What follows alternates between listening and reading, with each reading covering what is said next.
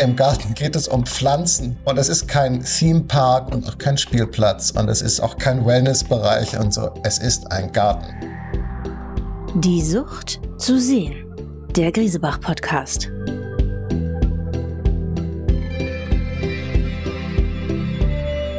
Jakob Augstein ist eine der markanten Figuren unserer Gegenwart. Der Hamburger ist Journalist, Miteigentümer des Spiegel und er hat mehrere Bücher verfasst. Außerdem verlegt er die Wochenzeitung Der Freitag. Er moderiert und podcastet und beschäftigt sich bei all dem am liebsten mit Gesellschaftspolitik. Wir wollen ihn heute zu einem Thema befragen, das derzeit in allen großen Zeitungen stattfindet, das viel mit Gesellschaft zu tun hat und zu dem Augstein ebenfalls eine ganze Menge zu sagen hat. Es wird in der nächsten halben Stunde um das Thema Garten gehen. Ob Baumärkte zu Recht als systemrelevant eingestuft wurden, ob der Frühling über das Gelingen eines Gartens entscheidet, die Reizthemen Feuerschale und Rasenroboter, all das wird er gleich mit uns erörtern. Herzlich willkommen also in der Folge 23 von Die Sucht zu sehen, Jakob Augstein.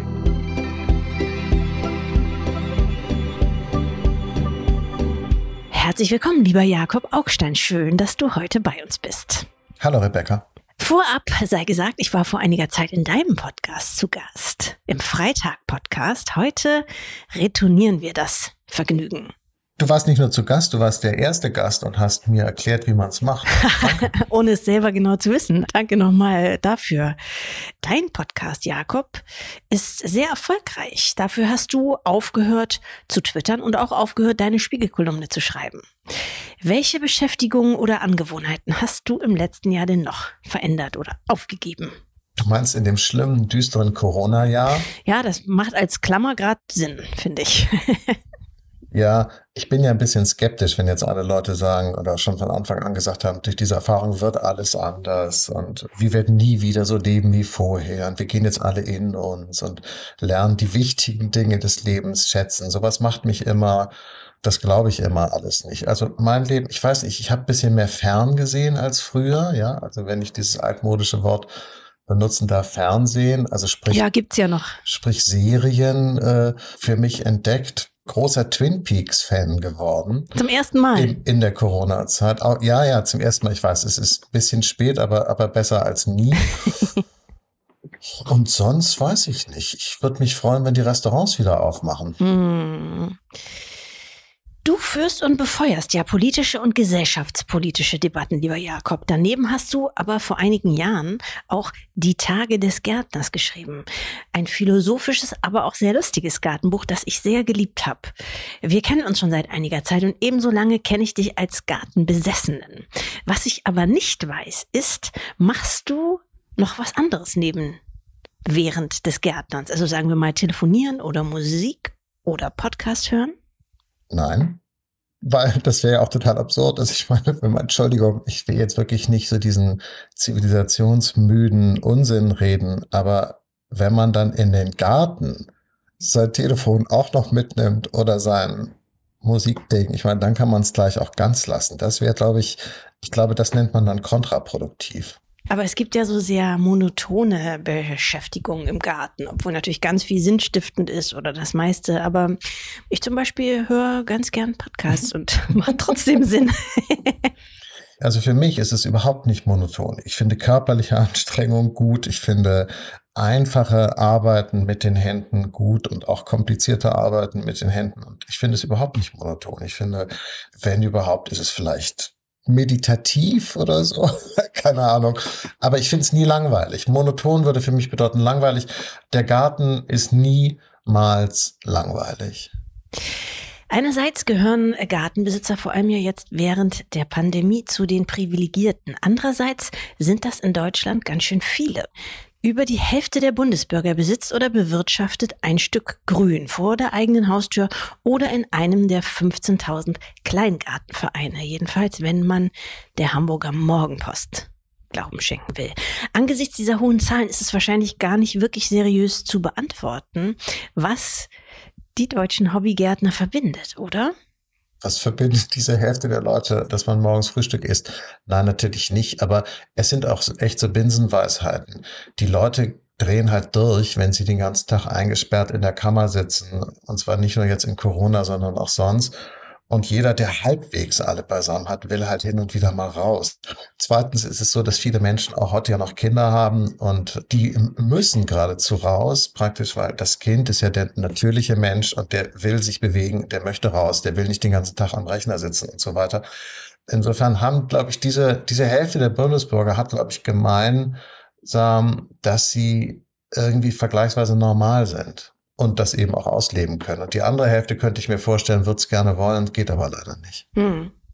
Man weiß ja auch, dass die Garten- und Baumärkte, wenn man so will, jetzt zu den Kriegsgewinnlern der Pandemie gehören. Schon deshalb, weil sie teilweise oder mit Einschränkungen geöffnet bleiben durften, also als systemrelevant eingestuft wurden. Ohne jetzt allzu sehr in das Thema Umgang mit der Pandemie einsteigen zu wollen, findest du das einleuchtend? Ja, ich nehme mal an, dass das sozusagen die Gewaltquote in der Gesellschaft erheblich abgesenkt hat, weil nochmal, Menschen sind keine Roboter und keine Computer. Es ist nicht normal, den ganzen Tag am Rechner zu sitzen, wenn ich daran kurz nochmal erinnern darf, sondern es ist normal, draußen zu sein und sich zu bewegen. Und äh, wer auch immer auf die Idee gekommen ist, die Gartenmärkte offen zu halten, hat doch das eine oder andere von der menschlichen Seele und Psyche verstanden, anders als der eine oder die andere Virologin, die, glaube ich, von Viren ganz viel verstehen, aber von Menschen vielleicht doch nicht so viel. Hm. Welches ist denn ganz generell die beste Zeit im Garten? Jetzt sagt der eine oder andere wahrscheinlich, das ist doch ein No-Brainer. Natürlich Juni, Juli, wenn alles blüht. Aber als Gärtner kann man ja auch so ungeheuer viel beziehen aus diesen Übergangsphasen, wie jetzt nämlich, die kein anderer so wahnsinnig schön findet, wenn das zum Beispiel das alte Laub entfernt und das neue noch nicht da ist, wenn also alles so weit vorbereitet ist, dass es rausknallen kann. Was ist also für dich die beste Gartenzeit? Naja, es ist ja kein Zufall, dass ihr jetzt auf die Idee gekommen seid, dieses Thema äh, in eurem Podcast bei äh, Krisebach zu behandeln, weil ihr natürlich, so wie auch in allen Zeitungen und Beilagen und keine Ahnung, so der Frühling, bei die Gartenzeit, das Jahr erwacht, man kommt wieder raus, alles kehrt zum Leben zurück. Das ist zwar einerseits richtig, gärtnerisch ist es aber natürlich auch total falsch, denn eigentlich ist ja der Herbst die Gartenzeit, weil du musst im Herbst halt pflanzen, dann kommt's im Frühjahr. Wenn du jetzt pflanzt, kommt vieles gar nicht, zum Beispiel Zwiebeln, sehr schwierig, sollte man jetzt nicht machen. Und anderes irgendwie so muckelt so vor sich hin, aber eigentlich wollen die Pflanzen im Herbst äh, in die Erde gebracht werden. Das heißt, am meisten Arbeit hast du im Prinzip im Herbst, weil du dann entweder neu pflanzt oder den Garten aufräumst und vorbereitest für den Winter. Jetzt äh, weiß ich nicht, jetzt kann man halt rausgehen und so gucken, nicht? Und sich praktisch immer auf den Boden legen und das Gras wachsen hören und solche Sachen machen. Aber so richtig viel zu tun, weiß ich jetzt gar nicht. So wie vielleicht Obstbaumschnitt oder so. Aber in Wahrheit ist der Frühling ist nur für die Gartenmärkte und Gartencenter die Zeit, weil die Leute halt rauskommen und irgendwie Geld ausgeben wollen. Für den richtigen Gärtner ist es der Herbst. Und das bist du ja, der richtige. Na klar, der richtige, echte, der richtige, der richtige Gärtner. Das ist aber eben auch furchtbar. Es gibt eben so einen halb konsumistischen, halb kulturkritischen Gartenkult, der einem ja auch wahnsinnig auf die Nerven geht. Kommen wir vielleicht später noch zu, auch Stichwort Manufaktum. Erstmal aber ist der deutsche Garten ja so als privates Refugium erst im 19. Jahrhundert entstanden, so wie wir ihn kennen, also im bürgerlichen Zeitalter. Die Liebe zu Blumen wurde damals gleichgesetzt mit Kultiviertheit, mit Erziehung und mit gutem Geschmack. Und so jedenfalls schreibt es Jan Maron im Magazin Weltkunst, der menschliche Körper, der auf dem Rasen die Sommersonne genoss, beeinflusste auch die Größenverhältnisse von Stauden und Büschen. Gemeint, wenn ich Herrn Jan Maron mal zitieren darf, ist, man hat im Verhältnis zu sich selber, zur eigenen Größe gepflanzt. Der Mensch war die Proportion oder der Maßstab. Was hast du über die Jahre, über das Verhältnis der Deutschen und ihrer Gärten gelernt, im Unterschied zu, sagen wir mal, den Engländern oder den Japanern? Die Frage finde ich spannend. Ich kann sie überhaupt nicht beantworten, weil ich darüber gar nichts weiß. Leider. Als ich angefangen habe, mich mit dem Thema Garten zu beschäftigen, habe ich mir natürlich viele Bücher gekauft und ähm, die meisten Bildbände oder, oder Ideen für so, wie man so ein Beet anlegt und welche Pflanzen man da hat und so, die kamen und kommen alle aus England. Deshalb sieht es bei mir trotzdem nicht aus wie in Sissinghurst oder wie in Kew Gardens oder so. Wäre schön, das klappt aber bei mir leider nicht. Aber ich glaube, dass also mein Gartenideal tatsächlich aus England wahrscheinlich eher kommt. Aber jetzt nicht, nicht aus Zickigkeit, sondern weil da einfach die besseren Bücher irgendwie vorlagen. So. Mhm. Ich möchte auch noch mal auf dein Gartenbuch kommen. Da werden auch unter anderem Stilfragen zum Thema Garten behandelt. Sehr subjektiv natürlich. Und ich würde gerne heute genauso subjektiv mit dir die eine oder andere Darf man Frage erörtern. Ja? Bist du bereit? Wenn ich vorausschicken darf, dass es natürlich Unfug ist, weil jeder darf alles und man soll es halt so machen, wie man es gerne möchte, aber gerne, ja. Mhm. Genau, deshalb subjektiv. Es geht los mit, darf man sich eine Statue in den Garten stellen? Und wenn ja, wie muss die sein und woher darf oder sollte sie stammen? Riesenthema Gartenstatuen. Ja. Ähm, schon klar. Also wie gesagt, jeder soll machen, was er will. Der Peinlichkeit sind überhaupt keine Grenzen gesetzt. Es ist unfassbar. Es fliegen einem wirklich buchstäblich vor Schreck die Socken von den Füßen, wenn man sieht, was man alles so kaufen kann. Ähm, ich würde sagen, go ahead und how low can you go? Und nach unten gibt es kein Limit, soll man gerne machen.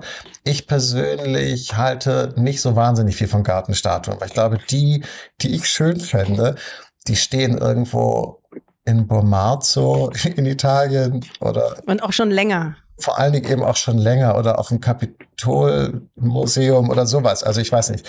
Wobei ich allerdings einschränkend sagen muss, ich habe, wo wir jetzt gerade so darüber reden, merke ich gerade, ich habe ja eine Gartenstatue, nämlich einen Löwen. Mhm. Ich habe einen liegenden Sandsteinlöwen, den ich äh, mal gekauft habe, weil er so schön lächelt und grinst. und der ist zum Beispiel toll.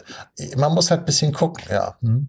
Auch womit man sich selber assoziiert, oder? Ah, ja, ein liegender Sandsteinlöwe, der lächelt, finde ich eine ganz tolle Selbstassoziation. Mhm. Wie ist es denn, wenn wir gerade schon dabei sind mit Humor im Garten? Ich glaube, es funktioniert nicht. Das ist so wie mit Sex. Sex und Humor geht nicht und Garten und Humor ist, glaube ich, auch schwierig. Okay. Äh, modernere Skulpturen, da du ja die anderen nicht gut findest? Ja, fände ich natürlich toll. Nein, also, na klar, so eine, so eine Murplastik unten stehen, so auf der Wiese. Das ist aber vielleicht auch ein bisschen, weißt du, es ist so, es wird halt sehr schnell sehr, sehr affig. Also man sieht dann immer aus wie so ein Bauunternehmer, der denkt, man er müsste irgendwie noch mal ein Zeichen setzen. Finde ich auch toll, aber vielleicht nicht so meins. Derzeit sieht man ja so auf äh, in Gärten oder auch auf Balkonen, Terrassen häufig die sogenannten Lounge-Möbel.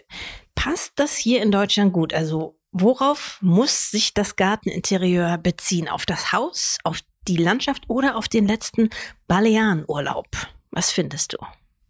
Lounge-Möbel im Garten, naja, die stehen halt die Hälfte des Jahres drin. Das heißt also, jede Art von Mobiliar, die man irgendwie so im Garten gerne haben möchte, muss also entweder sehr, sehr robust sein, praktisch aus Stein oder so, und dann viel Spaß beim Loungen, oder man muss sie wegräumen können. Und ähm, das, finde ich, schränkt einen dann doch auch sehr stark ein, weil die wenigsten Leute haben zusätzlich zum Garten dann noch so riesige Lagerhallen, in denen sie praktisch ihr Gartenmobiliar unterbringen können. Also ich habe es jetzt gar nicht so mit Gartenmöbeln. Okay, ja. Und wie sieht's denn aber aus mit Feuerschalen? Jetzt, gerade jetzt in der Pandemie, ist das nicht eine gute Sache? Haben doch immer mehr Leute, oder? Komm an die Feuerschale, heißt es doch häufig. Wir sind heute an der Feuerschale. Ja, ich verstehe schon. Es ist so wie, so wie ähm, man in der Journalistenschule lernt, dass so Artikel, so immer mehr, mehr immer mehr Deutsche. Genau. Was viele nicht wissen, ja? ja.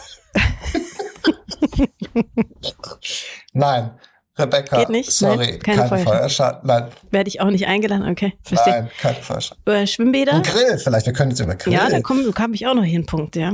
Schwimmbäder und Teiche? Du meinst, dass auch die Hälfte der Deutschen ein Schwimmbad hat? Sind wir schon so weit? Ich meine Planschbecken.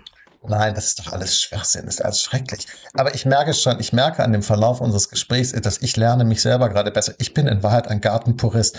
All dieser ganze Quatsch hat im Garten nichts zu suchen. Im Garten geht es um Pflanzen. Und es ist kein Theme Park und auch kein Spielplatz und es ist auch kein Wellnessbereich und so. Es ist ein Garten. Okay, aber was sagst du denn zur Wäschespinne? Rebecca, es wird ja immer schlimmer. Ich, ich, jetzt verstehe ich deine Gesprächstaktik. Du willst mich einfach vollkommen in den Wahnsinn treiben. Nein, auch Wäschespinnen haben da nichts zu suchen. Raus mit der Wäschespinne. Praktisch ist es. Nein, praktisch ist das schlimmste Wort. Gärten sollen auch nicht praktisch sein. Und man soll dort auch nicht Fußball spielen. Und nein, all das, nein. Nein. Dann schnell, schnell kleiner Schlenker. Baumarkt oder Gärtnerei? Was ist vorzuziehen und warum? Es ist alles toll. Gärtnereien sind toll und Baumärkte sind auch toll. Ich liebe Baumärkte. Ich habe große Teile meines Lebens im Baumarkt verbracht und, und, es nie bereut, weil man lustige Sachen findet, von denen man gar nicht wusste, dass es sie gibt. Vieles will man nicht haben, über manches freut man sich. Gärtnereien sind eh toll. Äh, als in Berlin wohnender Mensch bin ich total privilegiert und das meine ich jetzt ohne jede Ironie, äh, dass äh, die Staudengärtnerei Förster Potsdam, Bornem, ich bekomme keine Prozente, die wissen nicht, dass ich sie so toll finde, die kennen mich nicht, aber geht alle dorthin. Förster in Potsdam, es ist einfach der blanke Wahnsinn, weil es eine riesige Fläche ist und in ganz, eine ganz große Fläche mit so Stellagen und dann in so ganz kleinen schwarzen Plastikschälchen sind so lauter so Babystauden. Das ist wahnsinnig süß. Es ist ganz toll. Und dann, wenn, wenn man sie dann pflanzt und pflegt und hegt, dann werden sie ganz groß und schön und und es gibt unendliche Reichtum an Farben und Formen und Einsatzmöglichkeiten. Also Gärtnereien sind natürlich in Wahrheit Baumärkten vorzuziehen. Gibt es denn einige äh, wichtige Erkenntnisse noch zum Grill, den du ja schon angesprochen hast? Ja gut, ich esse sehr, sehr gerne Fleisch irgendwie. Ich habe auch nur ein mildes, schlechtes Gewissen meiner Gesundheit oder dem Klima gegenüber. Und sonst verstehe ich ehrlich gesagt vom Grillen überhaupt nichts und immer hoffe immer, dass Leute eingeladen werden, die das besser können als ich, weil ich weiß nicht, wie es geht. Grillen ist so eine Männersache, davon verstehe ich ehrlich gesagt nicht viel. okay. Was ist zu halten von der, von der professionellen Gärtnerkleidung, wie zum Beispiel eben, haben wir auch schon gesagt, bei Manufaktum, also Lederschürzen für mehrere hundert Euro. Ja, ist toll. Das kommt mir immer so vor, wie die Leute, die so mit der irrsinnigsten Skiausrüstung dann praktisch so im, im Schneeflug so den Berg runter äh. ist bestimmt toll für die Liftschlange, aber ich weiß nicht, braucht man jetzt alles nicht so. Das Einzige, was man wirklich braucht im Garten, komischerweise, oder was ich gemerkt habe, sind halt gute Handschuhe. Und die brauche ich immer zu und verbrauche sie auch in hohem Umfang. Gerne auch mit so, äh, sieht ein bisschen angeberisch aus, so diese mit so Lederdingern, die die Ellenbogen hochgehen. Weißt du, was ich meine? Ja, ich weiß. Das lohnt sich echt. Mhm. Der Zaun, Jakob, ist kunstgeschichtlich auch ein Symbol für die menschliche Seele und umzäunte Gärten gelten auch alles kunstgeschichtlich als das weiblich schützende Prinzip, das die Jungfräulichkeit verkörpert. Ah, ja. In der Realität nun, wie sieht da der ideale Zaun aus für dich? Ich nehme mal an, es ist kein Jägerzaun. Der ideale Zaun, eigentlich ein ganz gutes, wichtiges Thema, würde ich sagen, ähm, ist so, dass man ihn erstens nicht sieht, weil er komplett zugepflanzt ist. Und zweitens muss er seine Funktion erfüllen, das heißt dicht sein. Also wir haben zum Beispiel großes Problem mit Füchsen. Und äh, deshalb schreite ich in Regelmäßigkeit diese Zaunlinien ab, um zu gucken, wo der Fuchs sich jetzt wieder durchgegraben hat. Ähm, ich würde sagen, äh, kurz zusammengefasst, er muss dicht sein und gleichzeitig möglichst nicht sichtbar, denn es gibt keine hübschen Zäune. Mhm. Ah, interessant, okay. Zum Schluss noch, wie stehst du denn zum Reizthema Rasenroboter?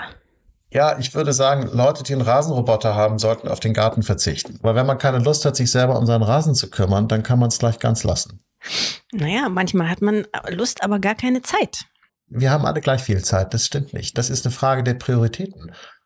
Gibt es denn eigentlich, äh, Jakob, sowas wie Gartenfarben aktuell? Also sprich Blütenfarben, die gerade modern sind? Oder gibt es welche, die derzeit weniger modern sind? Und wie lässt sich das herleiten? Rufen Sie doch mal bei Fleurop an und fragen Sie danach, weil ich weiß, ich weiß nicht, was modern ist. Aber gefühlt, ja, das will ich dir sagen. Gefühlt sieht man doch schon seit Jahren eher weniger rot und gelb. Gut, ich persönlich habe eine ganz starke, ausdrückliche Abneigung gegen Gelb. Im Frühjahr kommt man um Gelb halt nicht herum. Ja, praktisch Narzissen und so weiter. Muss gelb sein. Ich glaube, die frühesten Blütenblumen, die ich habe, sind Schneeglöckchen. Die sind jetzt allerdings wirklich mehr was für die Seele als fürs Auge, weil sie praktisch auch nicht sichtbar sind.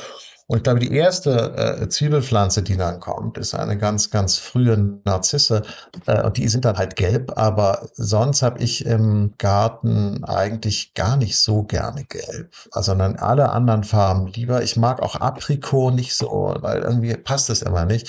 Ich bin sehr so für so blau, weiß, rot und alles, was so dazwischen liegt. Mhm. Gibt es denn Gewächse, die gar nicht gehen, vielleicht oder zum Beispiel, weil sie die Nachbarn belästigen? Jetzt mir fällt da jetzt gerade Bambus ein, zum Beispiel, der ja unterm Zaun durchwächst. Diese Art von Problem hatte ich jetzt nicht. Es gibt halt Gewächse, die ich echt scheußlich finde, obwohl man da in einen schwierigen Bereich kommt, weil Natur ist eigentlich Natur und deshalb sozusagen steht es uns eigentlich nicht zu, sie so zu kategorisieren, praktisch so, das geht gar nicht und das nicht, weil die Natur im Grunde immer überlegen ist und wir sie nicht irgendwie moralisch oder ästhetisch bewerten sollten. Trotzdem, das gesagt haben, würde ich sagen, ich mag fast gar keine Nadelhölzer fast keine. Es gibt natürlich so bestimmte, so, so, so diese schönen Kiefern, ja, mit diesen roten Stämmen und so. Die sind natürlich fantastisch, aber aber jetzt irgendwie so Thuja-Hecken oder irgendwie so äh, Eiben, obwohl Eiben ja eigentlich sogar ganz schön sind, weil sie so schwarz sind und so, aber im Prinzip sind das alles so traurig. Ich finde Nadelhölzer immer wahnsinnig deprimierend, trübsinnig und traurig. Mhm. Gibt es noch eine unterschätzte Pflanze, die du zufälligerweise aber kennst und liebst und benutzt? Nö, weiß ich nicht. Ich finde es spannend, dass wir jetzt in der Klimakatastrophe, in der wir leben, äh, uns mit so Fragen beschäftigen müssen, die man früher so nicht kannte, die vor zehn Jahren noch keine Rolle gespielt haben, nämlich zum Beispiel, welche Art von Bäumen pflanzt man eigentlich, wenn man überhaupt welche pflanzt, wie viel Hitze verträglich müssen die sein, wie mit wie wenig Wasser kommen die klar. Es verändert sich sozusagen durch die Veränderung des Klimas, verändern sich ja auch unsere Gärten und zwar zu unseren Lebzeiten. Das ist ja keine, das sind keine Sachen für die Geschichtsbücher oder in irgendwelchen Prognosen. Das erleben wir heute, dass man sich sagt, na ja, die Buche, bringt die das eigentlich noch oder sollte man nicht lieber irgendwie äh, die Katalpa setzen, weil die damit besser klarkommt oder so. Das finde ich ganz spannend und das klingt jetzt vielleicht ein bisschen frivol oder äh, vielleicht zu wenig ähm, Weltuntergangsgestimmt. Ich finde das auch ehrlich gesagt ganz das eröffnet auch ganz irre Perspektiven, weil plötzlich hier auch ganz andere Pflanzen wachsen. Hast du da dich schon nachgerichtet? Hast du schon irgendwas? Ja, die Bäume, wie gesagt, ja, das fällt mir jetzt gerade so ein, nicht, weil, weil man plötzlich dann jetzt so äh, die Riodendron setzt oder eben Catalpa oder Liquidamba, Sachen, die man, glaube ich, früher in unseren Breiten gar nicht so äh, doll gepflanzt hätte. Vielleicht irre ich mich da jetzt, aber mir kommt das so vor, dass bestimmte Baumarten jetzt äh, besser adaptiert sind an dieses neue Klima. Was ist denn der beste Tipp, den du jemals bekommen hast, was das Gärtnern oder den Garten angeht? Und woher stammt der und wie lautet der natürlich? Der beste Tipp, den ich bekommen habe, war, dass ich irgendwann mal die Pflanze Geranium kennengelernt habe, die man auch deutsch Storchschnabel nennt, die man aber nicht verwechseln darf mit den Geranien, die wiederum Pelagonien eigentlich heißen. Also das Geranium, ein unfassbarer Reichtum an Farben und Formen und Blütezeiten. Also eine kleine äh, Staude, eine blühende Staude, eine sehr einfache Staude, ein, ein Bauerngartenstaude, die einfach fantastisch ist und einen sozusagen durch das ganze Jahr bringen kann und die man an ganz verschiedenen Stellen einsetzen kann und die ganz unterschiedlich aussieht. Also es ist einfach eine wiederkehrende, jährliche, kleine Staude mit halt irgendwie grünen Blättern und dann eben Blüten in allen möglichen Farben. Aber sie ist halt so reichhaltig und das ist irgendwie toll, dass es sowas gibt. Natürlich befasst sich dieser Podcast hier mit Kunst und auch da spielt der Garten natürlich eine wichtige Rolle seit dem wirtschaftlichen Aufstieg der Mittelklasse, also 19. Jahrhundert und Begleiterscheinungen wie eben Privatgärten haben immer wieder Maler Gartenszenarien geschaffen, ob jetzt Manet, Monet, Renoir, Klimt, Nolde, Klee, Liebermann oder Henri Matisse, die Liste ist natürlich endlos. In der Kunst kommt der Garten oft als Sehnsuchtsort vor, aber auch als religiöse Allegorie mit dem Gärtner als Schöpfer. Hast du denn, Jakob, eigentlich so etwas wie ein Lieblingsgartenbild? Nee, fällt mir jetzt ehrlich gesagt nicht ein. Nee, ich habe also Kunst und Garten hat mich aber auch ehrlich gesagt nie interessiert. Normalerweise stellen wir ja den Gästen an dieser Stelle häufig die Frage nach ihrem Lieblingsmuseum. Möchtest du die beantworten oder möchtest du lieber darauf eingehen, welches der schönste, ja, öffentliche Garten ist, den du je betreten hast? Ja, Lieblingsmuseum, das passt jetzt komischerweise wieder. Ähm, ob das jetzt ein Zufall ist, weiß ich nicht. Also mein Lieblingsmuseum, das kann ich tatsächlich sagen, ist also der Jardin des Plantes in Paris, diese Garten-Parkanlage da im, ich glaube, fünftes Arrondissement ist. Und da gibt es diese fantastische paläontologische Galerie des Naturkundemuseums mit den ganzen Skeletten und eingelegten Dingern und so und, und, und diese wirklich irre äh, Galerie de l'Evolution, die nachdem sie viele, viele Jahrzehnte zu war, auch jetzt wieder ein bisschen länger her äh, aufgemacht hat und wirklich ganz großartig ist. Also um es kurz zu machen, dieser Naturkundemuseumskomplex, muss man sagen, weil es sind mehrere Gebäude, ist von einer ganz umwerfenden Schönheit. Überhaupt mag ich immer Naturkundemuseen eigentlich am liebsten. In New York ist es ja ein sehr bekanntes Museum. Selbst das hier in Berlin ist wirklich sehr, sehr, sehr, sehr lohnend und sehr schön. Und welches Kunstwerk, letzte Frage, würdest du gerne besitzen? Egal, ob das plausibel oder ansonsten machbar ist. Ja, das ist sicherlich nicht machbar. Es sei denn, ich würde sozusagen für die zweite Lebenshälfte nochmal eine neue Karriere äh, Aussicht als Kunstdieb sozusagen. Wäre interessant. Nee, das ist tatsächlich von äh, Dubuffet in Basel in der Fondation Bayerle, der Voyageur égaré, glaube ich, sagt man auf Französisch, also der verirrte Reisende.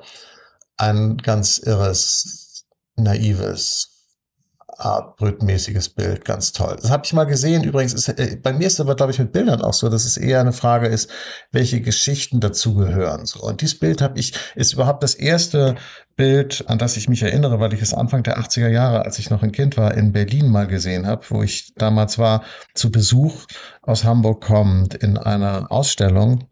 Und das Bild hat mich irgendwie total beeindruckt. Ich habe es mir irgendwie gemerkt und es ist immer noch tatsächlich mein Lieblingsbild. Mhm.